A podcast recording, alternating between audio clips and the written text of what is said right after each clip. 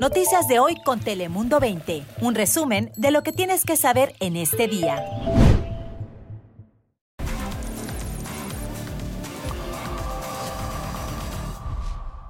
¿Qué tal? ¿Cómo estás? Te saluda Fabián Voces. Bienvenidos aquí a tu casa, a Dale Play. Ya sabes que en pocos minutos te contamos las noticias que más te interesan, tanto en California como ya sabes también en todo el mundo. Así que arrancamos con nuestro top 5 de las últimas horas. Bienvenidos.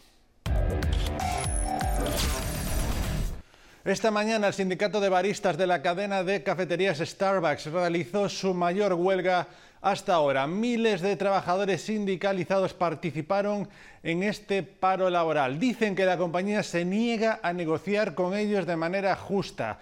Entre las tiendas de café que estarían en huelga se encuentran más de dos docenas en todo sur de California. Por su parte, Starbucks argumenta que el sindicato se niega a negociar rechazando, dicen, las oportunidades que les han ofrecido. En la frontera, otro migrante falleció entre los muros que dividen San Diego y Tijuana. La víctima se trata de un hombre del cual no ha sido revelada su identidad. Los hechos ocurrieron la madrugada de este miércoles a media milla del oeste del puerto de entrada de San Isidro. Hasta el momento se desconocen las causas de la muerte y como saben es el segundo fallecimiento registrado en los muros fronterizos. Y seguimos aquí en San Diego porque en el área de La Joya una avioneta se estrelló este miércoles por la noche. Según la policía de San Diego, una persona falleció en el accidente. Esto tras varias horas de intensa búsqueda e investigación en el área. La policía identificó al piloto del avión como un hombre y dijo que era la única persona a bordo en el momento del accidente. La lluvia y la niebla a lo largo de la costa pudo haber sido alguna de las causas de este accidente. Y de nuevo en la frontera, noticia importante porque volvió a abrir las puertas la garita peatonal del Chaparral en el sentido de sur a norte. Como no podía ser de otra manera, la respuesta de la gente fue grande ya que aseguraron el Pet era una necesidad imperante en esta zona fronteriza. Esta apertura debería ayudar a aliviar el congestionamiento de los usuarios en la frontera.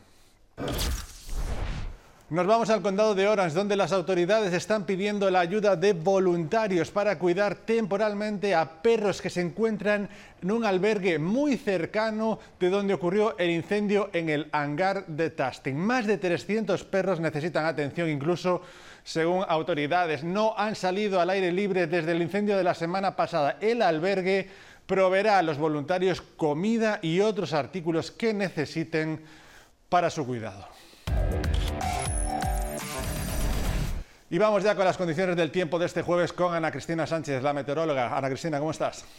Muy buenas tardes. Fabián, a lo largo de los siguientes días tendremos varios cambios. De hecho, llega la precipitación ya para el día viernes en la noche al norte del estado, a lo largo del área, área de la bahía, Sacramento. Y es que se avecina esta tormenta que se ha encontrado sobre el Pacífico, que también va a traer nieve para la zona montañosa, al igual al sur del estado. Tendremos algo de precipitaciones para el fin de semana. Sin embargo, para este viernes, en tanto las temperaturas en Sacramento alrededor de los 70 como la máxima, 69 en Stockton, Oakdale 70 y también con esas precipitaciones, algunas tormentas a lo largo de este viernes por la tarde-noche y temperaturas en Ventura, en Oxnard en los 70. Después de un jueves con condiciones mucho más agradables después de que llegó algo de lluvia al sur de California. Ya para el viernes en algunas zonas regresan las precipitaciones, principalmente ya durante la tarde-noche. En el condado de San Diego, la lluvia en realidad regresa para nosotros durante la madrugada del sábado. Así que para este viernes vamos a disfrutar de temperaturas máximas en los bajos a medio 70 y después incrementa esa nubosidad y llegaría la precipitación el fin de semana, Fabián. Gracias Ana Cristina. Vamos con un asunto especialmente importante y es que el tráfico de personas es uno de los grandes problemas que afronta nuestro estado, California, y por eso ahora, por ejemplo, en el condado de San Diego cuentan ya con más armas para combatir este problema. Se trata de fondos que ayudarán a las fuerzas del orden locales a atajar el problema. Tania Lubiano nos, nos cuenta más los detalles de este asunto. Tania. Pensé América iba a ser bueno, dice esta mujer a quien llamaremos María, con quien hablamos en mayo tras haber escapado de lo que cataloga como un verdadero horror que dice inició al creer en el amor de un hombre que le prometió el sueño americano. Me forzó a tener sexo con él, dice esta joven, víctima de explotación sexual. Llegas aquí, te casas y en vez de convertirte en esposa, te conviertes en esclavo. Casos similares a los de María son los que autoridades de San Diego desean evitar, ya que al ser San Diego una ciudad fronteriza y con un gran turismo, pudiera ser un área propensa al tráfico de personas. Y el problema de tráfico de humanos en el condado es grave. De acuerdo al Departamento de Justicia, cada año más de 8 mil personas, entre ellas adultos y niños, son víctimas de explotación sexual comercial, un negocio que arroja ganancias de más de 800 millones de dólares al año solo en San Diego.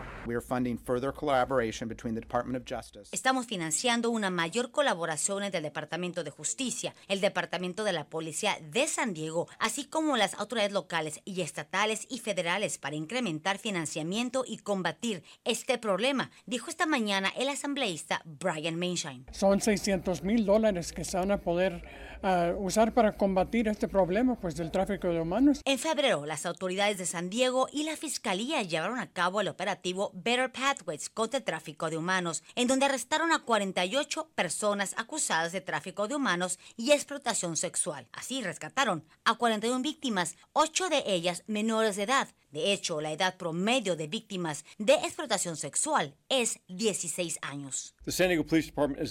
La Policía de San Diego es un miembro dedicado del grupo de trabajo para combatir el tráfico de humanos, asegura el jefe de la Policía de San Diego, quien dice sus oficiales trabajan a diario para rescatar víctimas y arrestar a aquellos que los forzan a este trabajo.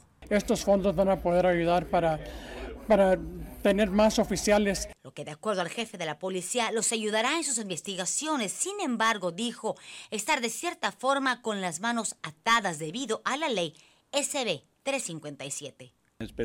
SB 357 ha sido muy dañina. Dice el jefe que ha puesto a víctimas de tráfico de humanos en riesgo, en especial menores, por lo que pide sea revocada. Recordemos que bajo la ley SB 357, la persona no puede ser interrogada o detenida por las autoridades, ya que la meta de su autor, el senador Scott Weiner, es discriminalizar el acto de deambular con el intento de cometer prostitución. Eso ha acrecentado enormemente o sea, el tráfico de menores y también de adultos y la explotación sexual comercial.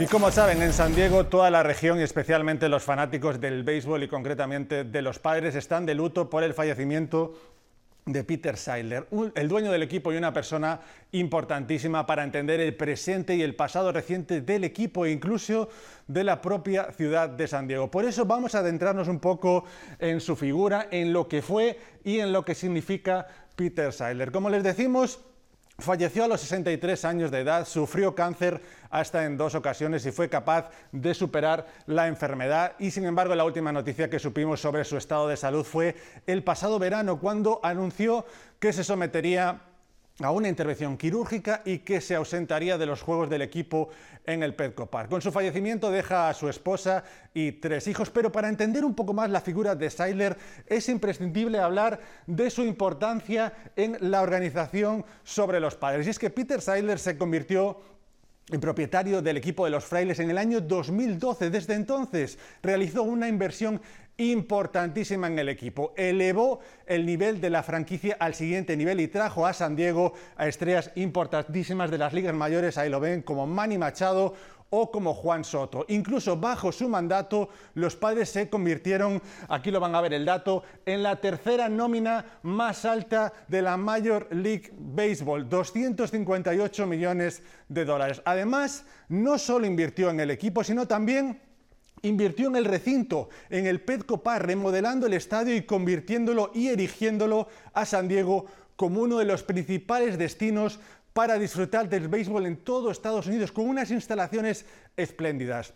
Y todas estas inversiones tenían y buscaban un único objetivo, la gran obsesión de Peter Seiler, su gran sueño, el cual confesó muchas veces. Ese sueño era conquistar las series mundiales, traer el título a San Diego, algo que no pudo lograr pese a sus esfuerzos. Pero la grandeza y el legado de Peter Seiler solamente se puede entender conociendo su parte más social, porque Seidler fue un hombre que ante todo siempre se mostró tremendamente involucrado en causas sociales, especialmente aquellas a favor de las personas más vulnerables. Durante muchos años Seidler trabajó con líderes locales e invirtió para mejorar la vida y condiciones de las personas sin hogar. Esta forma de involucrarse socialmente le hizo un líder querido y apreciado en la comunidad. Escuchen el testimonio de esta fanática de los padres. He was so beloved. He loved his team. He loved the fans. It's just such a loss for San Diego. It's such a loss for baseball and such a loss for really sports. Fue un hombre muy querido, le encantaba su equipo, los padres le encantaban los fanáticos y es una gran pérdida para San Diego, para el equipo y para el deporte del béisbol en general, nos contaba esta fanática de los padres. Y queremos acabar con una frase que el propio Peter Seidler pronunció hace años, I kind of like spending money, you can take it without, with you. Me gusta gastar el dinero, no puedes llevártelo contigo. Sin duda fue una de las prioridades de Seidler gastar el dinero en los padres de San Diego para hacer feliz a los fanáticos, pero también gastaba el dinero en intentar mejorar la vida de los demás. Quizá ese sea el gran legado de Seidler que intentó hacer de San Diego un lugar mejor para todos. Descanse en paz. Nosotros seguimos con más noticias. Y precisamente acabamos con esta noticia más agradable y es que miles de tortugas, tortugas bebés, fueron liberadas en un río del Amazonas como parte de un programa para preservar la especie. Las tortugas de río de manchas amarillas que anidaron en septiembre en el área natural protegida llamada Pacaya Samiria fueron liberadas en estado silvestre. Los ven. Los esfuerzos para preservar la especie comenzaron hace 20 años y en 2019 se lanzó el proyecto de repoblación en la Amazonia peruana. Con esto nos despedimos hoy en esta edición de Dale Play. Recuerda que estamos en todas estas plataformas. También ahora nos pueden escuchar en formato podcast. Nosotros nos despedimos. Nos vemos mañana. Cuídense mucho. Noticias de hoy con Telemundo 20. Suscríbete para recibir alertas y actualizaciones cada día.